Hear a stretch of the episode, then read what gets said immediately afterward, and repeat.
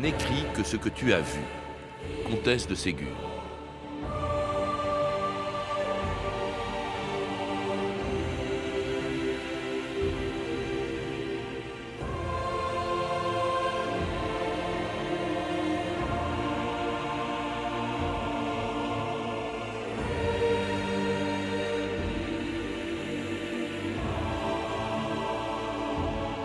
« 2000 ans d'histoire.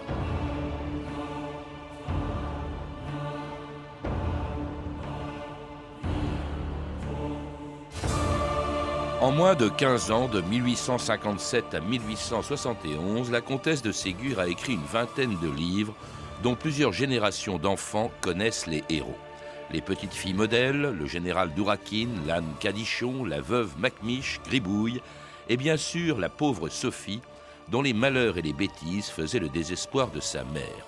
Mais en commençant à écrire son premier livre sous le Second Empire, à l'âge de 57 ans, la comtesse de Ségur n'imaginait sûrement pas qu'on les lirait encore aujourd'hui, et qu'avec plus de 30 millions d'exemplaires vendus, elle battrait tous les records de la littérature pour enfants.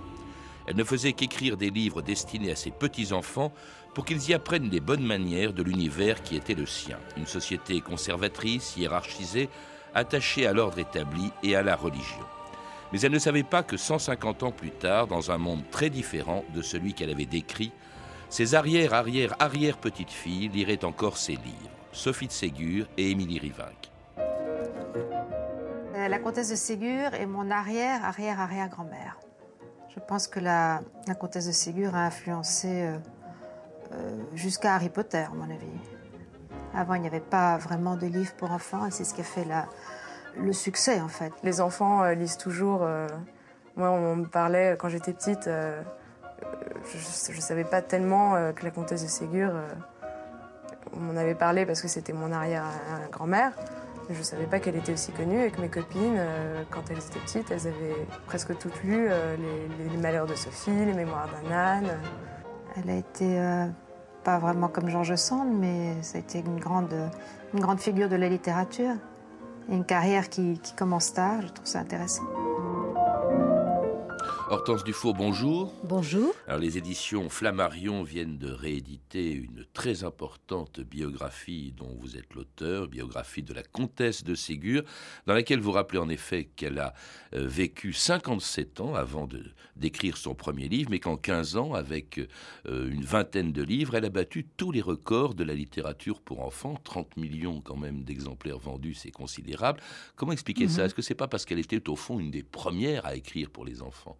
Non, parce qu'avant elle, il y avait tout de même, euh, il y avait les contes de Madame d'Aulnoy, il y avait toute une littérature, il y avait Perrault, bien sûr, et puis il y avait beaucoup de, il y avait beaucoup de textes, mais qui touchaient plutôt au merveilleux, et puis des fins heureuses, et, et un peu trop le merveilleux.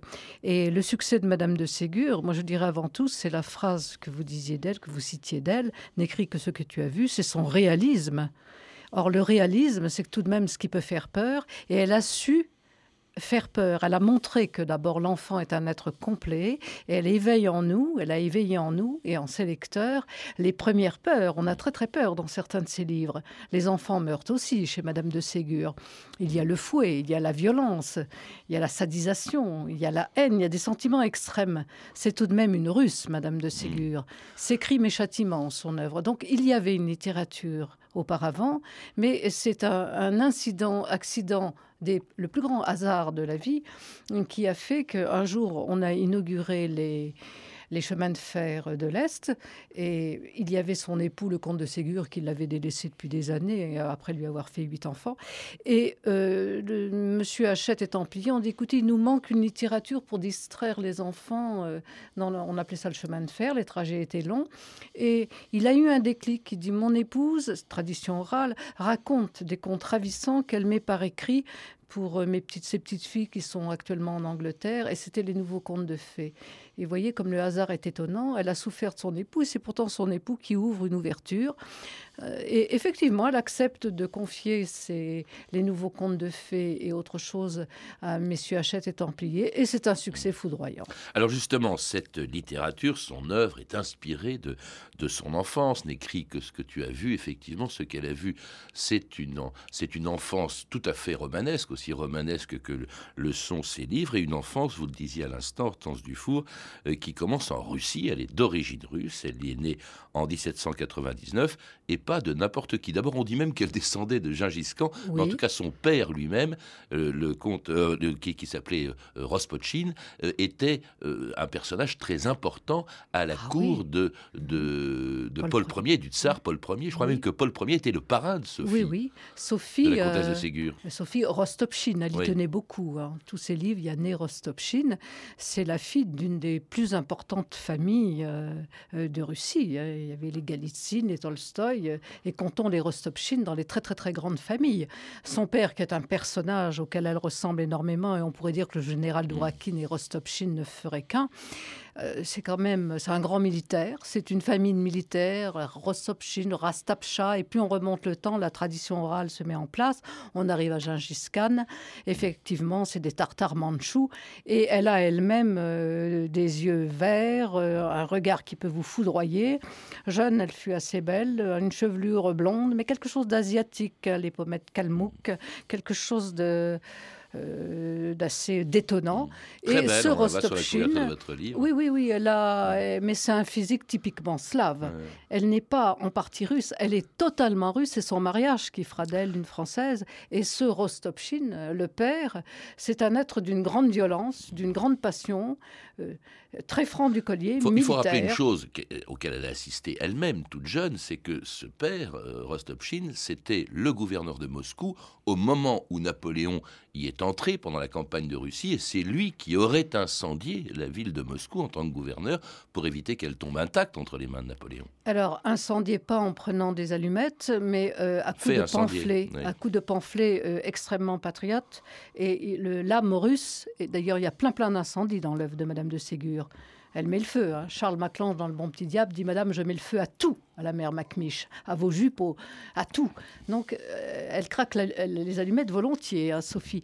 En fait, il a donc incité euh, Moscou à résister contre l'Antéchrist, c'est-à-dire Napoléon Ier, en disant Nous brûlerons tout, mais jamais, jamais, jamais nous serons sur la botte de l'Antéchrist. Il avait mis à l'abri sa famille à peu près à une centaine, un peu plus de kilomètres de Moscou. Elle avait 13 ans, Sophie, et elle se souviendra toute sa vie, elle dira à son fils aîné, Monseigneur de Ségur, de cette espèce d'aurore boréale qui a mis des jours et des jours. Hein. Il a fallu à peu près, le, le maître-feu s'est déchaîné pendant une quinzaine de jours, et il y a eu à peu près, il restait plus que 500 maisons Hmm. dans Moscou. Alors ce, père... C'est un grand militaire qui n'a pas eu peur d'un tel acte. Un personnage truculent, soupolé, parfois euh, très brutal et qui a inspiré donc beaucoup plus tard, vous le disiez, le héros d'un des romans les plus célèbres de la comtesse de Ségur, le général Dourakine. Optimiste autant qu'ami du progrès, le général Dourakine s'était flatté de retourner dans son pays en chemin de fer. Mes amis. Une auberge russe. Une table russe. Une chaise russe. Yvan, Nicolas, Yegor, Alexandre C'est votre cher, cher oncle Dourakin. Embrassez-le de tout votre cœur, mes petits, allez. Il me fait peur. Il va nous battre. Embrassez. Ah,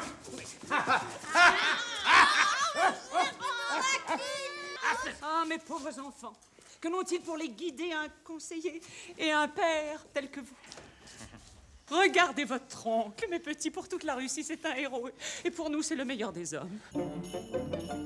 Et ce général d'Ourakine, eh bien, c'était euh, le modèle, en tout cas, euh, le, modèle était le père de, de la comtesse de, de Ségur. Cela dit, dans la famille Ségur, si je puis dire, c'est plutôt la mère qui a joué un rôle, et un rôle d'ailleurs plutôt négatif, Hortense Dufour. Euh, vous voulez dire dans la famille Rostopchine De Rostopchine, oui. Alors, euh, le général avait épousé euh, par amour une jeune fille, une demoiselle Protasso, c'est-à-dire la tante. Elle était pauvre, mais de très grande famille aussi. Et la tante était ce qu'on appelle une dame des portraits. Elle portait tous les portraits des, des tsarines bon, une dame de cour, euh, mais c'est à la mode quasi orientale qui était la mode russe, mi-allemand, mi-orientale.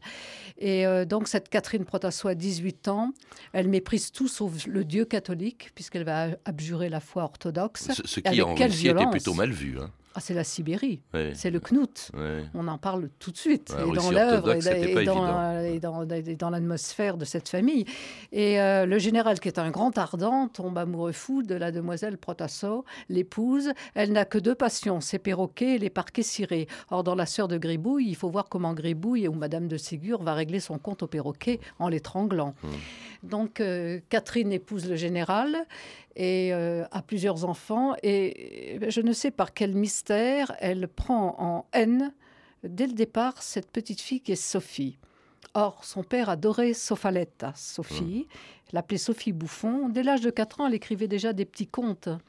Sophie Bouffon, très drôle. Et la mère l'enlaidit tout de suite. C'est les portraits qu'on voit d'ailleurs quand, dans la collection euh, rose de la hum, rouge et or des malheurs de Sophie. C'est vraiment un portrait de Sophie, les cheveux rasés, une petite robe à manches courtes à moins 40 degrés euh, en Russie, par tous les temps. Elle ah a le droit de boire que trois verres d'eau par jour. On reconnaît Madame Fikini, on reconnaît Madame Papovski. Et la petite Sophie enfant a assisté à une scène affreuse, une scène de Knut où euh, vraiment elle a vu des cerfs battus à mort, elle a vu des choses d'une rare violence. Et sa mère a failli l'égarer dans la forêt et l'a laissé dévorer par un loup. On retrouve la scène dans Les Malheurs de Sophie. Donc elle est enfant martyr, un peu très maltraitée par cette mère qui l'obligera de force et avec violence à abjurer la foi orthodoxe. Oui, donc à devenir catholique. C'est d'ailleurs une des raisons pour lesquelles euh, elle va se épouser un catholique, un français, c'est assez extraordinaire, euh, lorsque son père, après l'incendie de Moscou, se rend avec toute sa famille en France, et puis elle rencontre donc ce comte, euh, Eugène de Ségur, qui va lui donner son nom, descendant d'un maréchal de, de Louis XVI, mari mm. absent, volage, qui même l'a abandonné, alors qu'il lui a fait huit enfants à la comtesse de Ségur, enfin celle à Sophie Rostopchine, devenue comtesse de Ségur. Alors la France, c'est c'est l'exil. Les compatriotes russes n'ont pas du tout euh, pardonné l'incendie. Donc, euh, Dourakin, mais qui, est milliardaire, hein. un succès fou, il achète l'hôtel Gabriel sur les Champs-Élysées. Il s'en va avec toute sa famille et Catherine, son épouse, est ravie parce que c'est l'occasion de marier des filles à des catholiques. Mmh. En fait, la sœur épousera un orthodoxe, mais Sophie, c'est un mariage arrangé. La famille de Ségur sont des grands aristocrates. Les Rostopchines sont des féodaux. Mmh. Sophie restera tout le temps, y compris avec sa plume, n'écrit ce que tu as vu, une féodale, c'est-à-dire l'accueil et quelque chose de fruste. C'est vraiment plutôt une citadelle qu'un château raffiné. Les Ségur, c'est le faubourg Saint-Germain. Ce sont des pointus et des pointilleux, mais ils ont un nom, comme vous le disiez fort justement, un nom très ancien, mais ils sont très désargentés. Rostopchine est milliardaire. Bon, le mariage a lieu. Elle a, elle a à peine 20 ans euh, quand naîtra euh, Gaston euh, l'aîné. Et le père repart en Russie elle ne le reverra jamais. Elle a adoré son père, mais il lui a offert le château des Nouettes en Normandie. Près de l'Aigle, oui. Voilà. Et ça a été, je veux dire, le grand événement de la vie de Sophie parce qu'il y a une grande inspiration. Ensuite, il y a un monde normand qui se met en place dans son œuvre avec le monde russe. Château des Nouettes où elle va vivre euh, pratiquement euh, jusqu'à la fin de ses jours, une grande partie de, sa vie en tout cas. Mm. Euh, Gaston que vous évoquiez, devenu prêtre, va lui faire rencontrer un homme, mais c'est beaucoup plus tard parce qu'en fait elle s'occupe toute sa vie pendant jusqu'à 57 ans de ses enfants. Elle va attendre d'avoir des petits, enfants, pour, pour, se mettre à écrire. c'est là qu'elle rencontre à ce moment-là l'écrivain catholique, le journaliste catholique Louis qui est ultra catholique, ultra, ultra montain, hein, et, euh, et, qui, et elle va commencer à écrire donc très tard, euh, à l'âge de 57 ans. Euh, elle écrit d'abord des nouveaux contes, je crois, des, en fait ceux, qu'elle racontait à ses enfants et petits enfants. Et puis là, elle est encouragée à écrire, et notamment c'est Hachette hein, qui va, la, qui va la, la, prendre en quelque sorte, l'embaucher dans sa fameuse collection rose. Et c'est en 1858 qu'elle va faire, qu'elle va faire connaître avec les petites filles modèles qui avaient autant de succès en 1858 que 100 ans plus tard. Pour les moins de 12 ans, l'approche des étrennes a fait sortir de leurs anciennes éditions, dorées sur tranche et délicieusement surannées, les petits personnages qui ont enchanté tant d'enfance. Qu'on imagine, entre le général Dourakine et le bon petit diable, les petites filles modèles ont aujourd'hui 100 ans. Et comme le respect des vieilles choses n'est pas toujours le propre des âmes enfantines, leurs facéties ont semé quelques désordres dans le grenier des souvenirs. Petite modèle, on fait la joie de nos parents. On est douce et belle et l'on aime bien nos mamans. Et si quelquefois dans leur lit on met des orties, c'est pour faire ce que nous dit Madame Fichini. Avez-vous, mes demoiselles, fait votre devoir?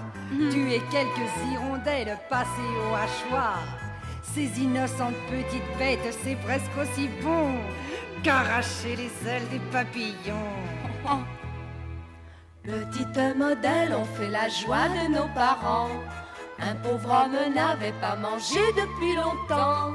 On lui a donné une jolie tarte aux fourmis, comme on vous l'avait promis, Madame Fichini. Avez-vous, mes demoiselles, fait votre devoir? Oh oui. Brisé quelques porcelaines et barbouillé de noir.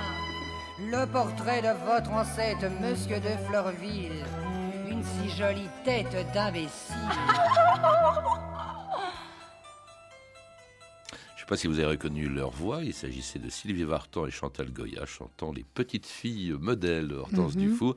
Alors ces petites filles modèles qui ont existé, ce sont les petites filles Oui. de la comtesse de, de Ségur. Et c'est pour elles, en fait, qu'elle a commencé véritablement à écrire. Oui, c'est-à-dire qu'elle leur, euh, elle leur contait des choses ravissantes. Elles, sont, elles étaient filles d'ambassadeurs. euh, Paul de Malaret va en Angleterre, donc par écrit, grand- grand-mère par écrit. Donc c'est Camille, Madeleine. Et bien sûr, elle a ajouté euh, Marguerite une- et elle a ajouté Sophie. Sophie, c'est elle-même et Sophie, c'est une enfant martyr. C'est une enfant battue. Les petites filles modèles, c'est bien moins mièvre que ce que nous avons entendu, ce que l'on croit. Le titre est mièvre, mais dedans, il y a une petite fille SDF qui mange des glands. Il y a Sophie qui est tellement fouettée qu'elle est qu'elle a la peau littéralement écorchée. Il y a des choses, euh, il y a une noyade dans une mare, il y a, il y a des choses extrêmement violentes. Parce qu'on dit souvent, au fond, qu'elle ne, qu'elle ne Beaucoup décrivait que le monde dans lequel elle vivait, qui est un monde plutôt aristocratique. Monterlin avait cette jolie formule. Il disait dans l'œuvre de euh, la comtesse de Ségur, les bons ont une particule, les méchants n'en ont pas. Euh, C'est pas tout à fait vrai parce que Jules de Trény dans Pauvre Blaise a une particule et c'est une âme damnée. Et Blaise, qui est le fils du jardinier, euh, a, dit-elle, des sentiments plus élevés qu'un prince. Et, à mesure de son œuvre, elle se rend compte que le monde bourgeois et le monde paysan, il faut compter avec et que ce sont les futurs industriels, d'où la fortune de Gaspard. Et ses petits-fils sont bien obligés de gagner leur vie. Donc elle fait alliance, y compris dans sa littérature, avec des mondes euh, beaucoup plus simples qu'elle avait absolument observés dans sa Normandie. Et elle les, elle les hausse et elle les hisse euh, davantage que son propre euh, niveau. La particule ne compte plus. Ce sont les sentiments qui finissent par compter.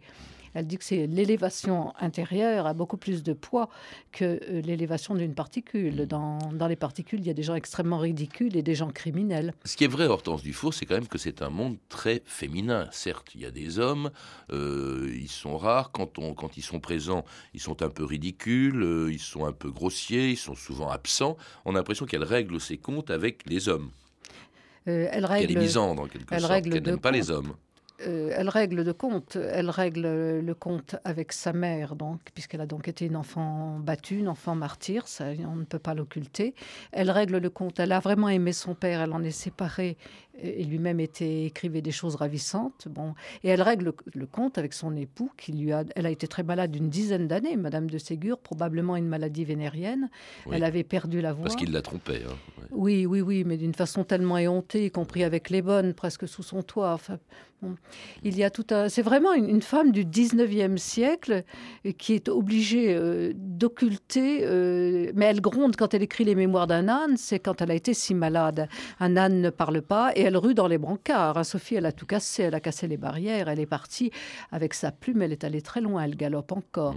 Mais c'est aussi une situation, elle est contemporaine absolue de George Sand, qui a eu beaucoup plus d'audace euh, sexuelle, George Sand. Sophie, non. Elle se consacre à ses enfants et ses petits-enfants et toute la violence va passer dans certaines scènes extrêmement troublantes. Quand dans le général Dourakin, Madame Papovski est tout de même fouettée le bas du corps nu par des mougiques, c'est une scène extrêmement troublante. Donc il y a des, Jacques Laurent disait fantasmes étonnants. Qu'elle était une adepte du marquis de Sade. Euh, L'ingénu ne se doute pas qu'elle met en scène euh, des scènes extrêmement troublantes. Alors mm. l'homme est le grand absent, donc le grand désir aussi. Mm. Et c'est à travers une religiosité qui est plus ou moins imposée par son fils, car elle, elle est quand même beaucoup plus indépendante. Elle est croyante, mais elle est beaucoup plus indépendante qu'on l'imagine mhm. sur ce point. Et c'est Monsieur Hachette qui lui avait dit les mémoires d'un âne, quand même, Cadichon tuait huit enfants. Elle a eu huit enfants, elle cassait un pont, tout le monde tombait dans l'eau et se noyait. C'est Émile Templier Hachette qu'on dit on veut une fin chrétienne. Et elle s'était rebellée dans une lettre en disant quoi? Un âne chrétien? Moi, je veux pas, je veux qu'il casse tout.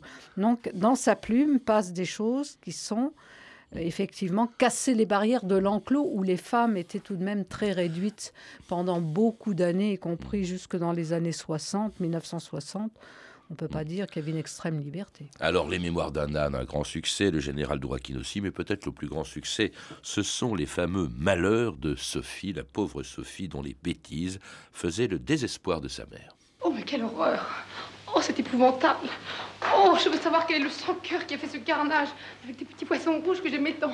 Ah Rosalie, je parie que c'est Sophie qui a fait ça. Oh, madame, elle n'est pas capable d'avoir fait une chose si méchante. Bien tant mieux car je l'aurais puni avec sévérité. Mais je veux connaître les coupables, vous m'entendez? Allez, poussez-vous. C'est moi qui les ai tués. Mais quelle folie Tu les aimais beaucoup trop pour les faire souffrir Je ne voulais pas les tuer, je voulais juste les saler. Puis, je ne savais pas que les couper en morceaux les faisait souffrir ne criaient pas. Si j'avais appris par hasard ce que tu viens de me raconter, je t'aurais puni sans pitié, avec sévérité. Mais le bon sentiment qui t'a fait avouer ta faute pour excuser Simon te vaudra ton pardon. La comtesse est servie. Allez, passons à table. C'est un extrait des Malheurs de Sophie de, Jean-Claude de Brialy. La littérature de, de la comtesse de Ségur, c'est une littérature pour enfants, mais c'est pas une littérature innocente. Elle ne se fait pas d'illusions non plus sur les enfants qui savent être parfois cruels, comme la petite Sophie découpant les, les poissons. Oui, elle l'a fait. Enfant, elle avait tellement soif, elle l'appelait la gamelle des chiens, elle volait le pain des chevaux, euh, elle a découpé un poisson. Et euh, la comtesse de Ségur met tout de suite l'enfant en face de sa responsabilité. L'âge de raison n'est pas 7 ans, euh, c'est 4-5 ans immédiatement, Madame de Réan, dans, dans, le fond, la mère de Sophie, c'est c'est sa propre mère. Elle aime ses poissons comme elle aimait ses perroquets, plus que sa fille. Donc couper les poissons, euh, mais oui, tous les enfants ont fait ça. Sophie découpe des guêpes, etc. Euh, la cruauté enfantine n'a jamais échappé à la comtesse de Ségur. C'est peut-être euh, le péché de l'être humain. Alors c'est, Il est, pétri de mal. C'est une littérature très moralisatrice, édifiante, inspirée quand même, qui véhicule des idées conservatrice, religieuse, qui n'était pas forcément partagée par tout le monde, même raciste. Euh, il y, a des relents de racisme dans certains livres de la comtesse de Ségur, Hortense Dufour. Oh ben avec une violence terrible. Dans les, dans les Mémoires d'un âne, il y a une scène où une marchande abuse de, de la naïveté des petites filles qui veulent habiller une petite fille SDF pauvre. Donc elle a acheté beaucoup trop cher, euh, les petites filles ont acheté beaucoup trop cher euh, des, tissus pour faire une robe à cette mmh. petite fille mendiante. Et Madame de Ségur, via la grand-mère de, l'histoire, euh, dit Madame Juivet, vous avez abusé de mes enfants. Euh, donc elle la chasse de l'enclos. La, pauvre marchande s'appelle comme par hasard Madame Juivet et c'est une bête, c'est un âne qui la chasse à coups de pied de l'enclos. Donc en fait, il y a la vieille croyance que le juif est déicide. Donc ça, ça reste. Il y a des côtés absolument euh, euh, terrifiants. Mais je dirais, c'est une rue, c'est toujours crime et châtiment. Mm. On est dans des extrêmes. Il y a aussi quand même de, l'intérêt pour ce qui se passe dans le monde où elle vit et qui évolue vers l'industrie. Il y a par exemple des livres dont on parle moins. Il y a La fortune de Gaspard, par exemple, qui montre ce qu'est euh, l'industrie. certains, je, crois que c'est Michel Tournier qui disait que elle faisait du Zola dix ans avant les Rougon-Macquart. Et, et, je crois qu'également c'est Dominique de qui disait au fond c'est Balzac pour les moins de 12 ans, la comtesse de Ségur. Et même les plus de 12 ans, oui, oui, c'est tout à fait la condition humaine de A à Z. C'est effectivement toujours l'histoire d'une famille ou d'une famille paysanne et puis l'enclos aristocrate, enfin des riches, des mieux lotis est là. Et quand vous arrivez à La Fortune de Gaspard, je me souviens, Jean-Jacques Pauvert m'avait dit c'est un très grand livre et l'avait réédité. Effectivement, Madame de Ségur vieillissant, euh, il y a beaucoup moins d'argent hein, chez les Ségur. Hein. C'est elle avec ses livres hein, qui refait les dots, etc. et qui signe ses premiers chèques. Mmh. Elle, a, elle a une indépendance financière qui était extrêmement rare à l'époque pour une femme, puisqu'en 1965 encore, il fallait demander la permission d'un mari pour signer un carnet de chèques. Mmh. Donc elle, euh, elle a cette indépendance-là et elle a le don de l'observation. Et il y a une famille à l'Aigle, l'Aigle est la ville à côté des Nouettes, où elle a observé qu'ils sont devenus riches. Euh, ce ne sont pas du tout des gens à particules, mais uniquement par le travail et l'école. Donc c'est un univers paysan qui accède au monde des études, puis au monde de l'argent et de la richesse, et qui font alliance avec une particule, peut-être un monde à particules, mais ça n'a plus beaucoup d'importance. Il s'agit maintenant de gagner sa vie et le mieux possible. Donc tout d'un coup, elle voit, elle reconnaît un monde beaucoup plus simple depuis déjà, euh, pauvre Blaise. Elle lisse un enfant de, jardinier à un poste de régisseur euh, extrêmement important. Donc, euh, elle, euh, elle se rend compte que l'intelligence, et là, va compter plus que tout. Après tout, Charles Maclance, dans Le Bon Petit Diable, ce n'est pas du tout une famille aristocrate. Et il devient, il est millionnaire. Comme on dit, millionnaire, c'est aujourd'hui milliardaire. Donc, l'argent arrive à qui le mérite. Il y a presque quelque chose de protestant à mesure de son œuvre. L'enfant est responsable tout de suite de ses actes et, l'argent, on en est également responsable. Alors une œuvre qu'elle arrête d'écrire peu de temps avant de mourir en, en 1874, d'ailleurs d'une manière euh, épouvantable, elle est littéralement cardiaque. asphyxiée, cardiaque, mais euh, une œuvre dont le succès ne faisait en fait que commencer puisque les enfants continuent de la lire, continuaient de la lire encore 100 ans après sa mort. Voici donc à ce mot magique les grébouilles, les bons petits diables, les pauvres Sophie, sortis d'une nouvelle bibliothèque rose, vont recommencer à danser leur ronde dans les jeunes imaginations. Nés jadis entre les doigts de la comtesse de Ségur, née Rostopchine, ils sont tous aujourd'hui aussi vivants qu'hier. Il y a cent ans. Pendant les 20 ans où j'ai été libraire, je n'ai cessé de la vendre, de la prêter de la faire lire, relire, et je crois que ça continue. Mais on vend une bonne quantité de comtesses de Ségur, dans différentes collections d'ailleurs. enfin, en bibliothèque des Roses, on en vend, euh, je pense, euh, à peu près le tiers du chiffre euh, de livres de bibliothèque rose qui se vendent, se vendent en comtesse de Ségur. Si vous aviez à classer les meilleurs livres pour enfants, est-ce que vous y classeriez la comtesse de Ségur? Non, sûrement. Je pense qu'on peut la classer comme ça encore longtemps. Alors ça, c'était en 1974, ce qu'on vient d'entendre. Est-ce qu'on peut dire ça encore aujourd'hui, 34 ans plus tard, Hortense Dufour? Est-ce que la comtesse de Ségur suscite autant d'intérêt euh, pour les enfants et éventuellement pour leurs parents? Parce que quand même, les méthodes d'éducation ont changé. On ne fouette plus, on ne fesse plus les, les, enfants. La morale aussi n'est plus la même. Est-ce qu'elle est encore actuelle? Oh, elle est plus que jamais euh, parmi maintenant les grands chefs-d'œuvre, puisque la collection bouquins où aucune œuvre médiocre, œuvre complète, Proust, etc. Eh bien, c'est Robert Laffont, la, la, collection Bouquin. Bouquin a fait une édition complète de son œuvre avec des notes extrêmement intéressantes. Et elle est donc classée maintenant euh, au même niveau que Zola, Proust, Colette, euh, dans son genre, George Sand. C'est un grand littérateur. Moi, et je pas seulement pour enfants. C'est crime et châtiment. Non, parce que les enfants meurent, il y a des décès horribles, il y a des enterrements d'enfants, on enterre même une poupée, il y a des agonies décrites avec un réalisme extrême, il y a des noyades il y a des, incendies qui dévorent tout. Euh, il y a la petite Pauline dans les mémoires d'un âne qui meurt de la tuberculose suite à un incendie. Il y a des choses parce qu'elle n'est pas aimée par sa mère. Donc on accepte qu'une mère ne puisse ne pas aimer aussi un enfant. Ça, c'était quand même d'une audace. Le sentiment maternel a été mis en doute. Merci Hortense Dufour. Pour en savoir plus, je recommande la lecture de votre biographie, La comtesse de Ségur, née Rostopchine, qui vient d'être rééditée donc chez Flammarion.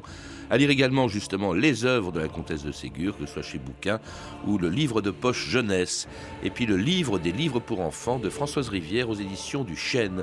À voir également l'exposition, je crois qu'on parle beaucoup de la comtesse de Ségur, l'exposition Livres d'enfants d'hier et d'aujourd'hui à la Bibliothèque nationale de France, site François Mitterrand à Paris jusqu'au 11 avril 2009. Vous avez pu entendre des extraits des films suivants Le Général d'Ourakine avec Michel Galabru dans le rôle titre, un film d'Yves André Hubert, disponible en DVD chez Coma Film Vidéo dans la collection Le Théâtre de la Jeunesse et Les Malheurs de Sophie de Jean-Claude Brialy. Vous pouvez retrouver toutes ces références par téléphone au 32 30, 34 centimes la minute ou sur le site franceinter.com. C'était 2000 ans d'histoire. À la technique Dimitri Gronoff et Cédric Lalanne, documentation et archivina Emmanuel Fournier, Clarisse Le Gardien et Frédéric Martin, une réalisation de Anne Kobilac. Demain, dans 2000 ans d'histoire, les massacres de Srebrenica.